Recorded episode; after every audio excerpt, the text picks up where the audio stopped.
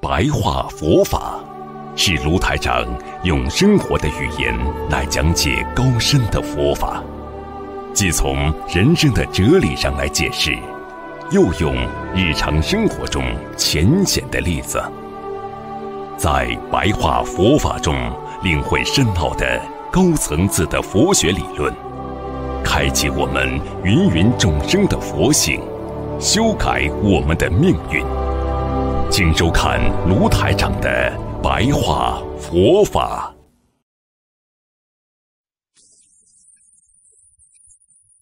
世界上有两个人甚为稀有，佛经上面讲，世有二人甚为稀有，世上两人甚为稀有，如幽昙花。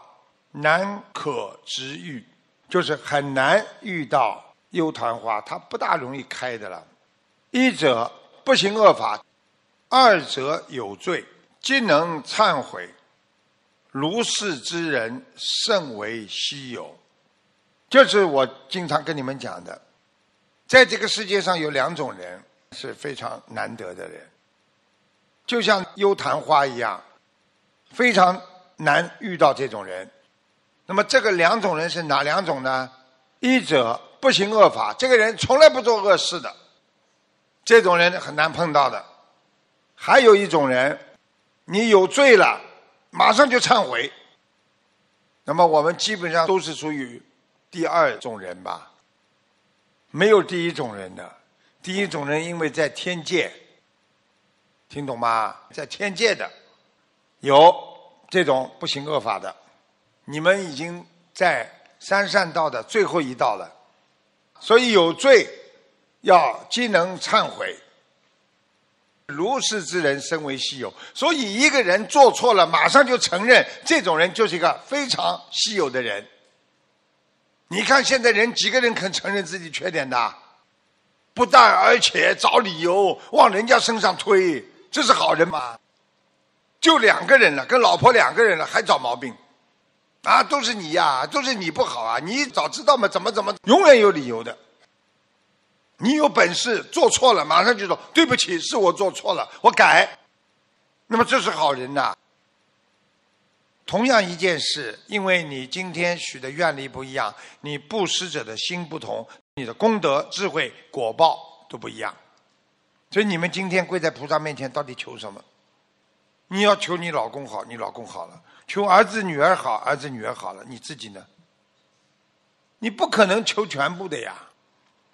你要说我要一世修成，你可能一世修成了。当你境界再往上提的话，你说你家里会不好吗？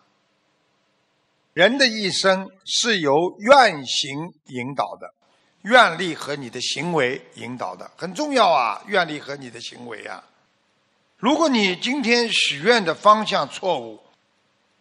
你今天会走向黑暗，所以师父曾经跟你们讲过：你的汽车再好，汽油再足，司机再好，你方向走错路了，你有什么用啊？你方向正确，你就会找到你的目标啊，你就会找到你的光明，自己的前途啊。要看你到底找什么的呀。修行学佛更要发大愿。那么你这个愿力越高，对你的进步就会越大。你说观世音菩萨，我一定要好好的修，我一世修成，我要想成菩萨。你一成菩萨，你家里是不是有护法神全部保护啦？你用得着家里六个孩子求六次，爸爸妈妈、爷爷奶奶，你要求十五六个人，求一个嘛就好了。求一个讲两句话，观世音菩萨，我一定要做菩萨，普度众生，请观世音菩萨保佑我们全家幸福安康。你已经有菩萨的愿了，你说说看，护法神不会照顾你们全家吗？